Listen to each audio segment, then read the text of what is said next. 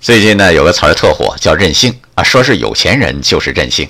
我理解的任性有两个层面：不想干的事儿就不干，想干的事儿就去干。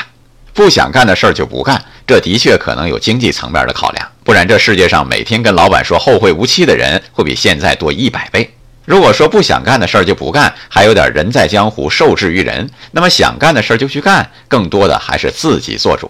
以前在南京认识了一位美国人，他跟我说，他妈妈的朋友选择了这样一种活法：一家人卖掉所有的田产，买了一艘船，跟水手一样过起了航海生活。据说他们现在活得很好，时不时还从异国海岸打来电话，跟他妈妈叙叙旧、聊聊天儿。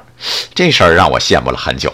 其实有钱没钱，我们都可以任性一点，不因生活屈就了自己的向往，不因人生不如意而放弃了自己的喜欢。所谓生活不是眼前的苟且，还有诗和远方啊！爱生活，高能量。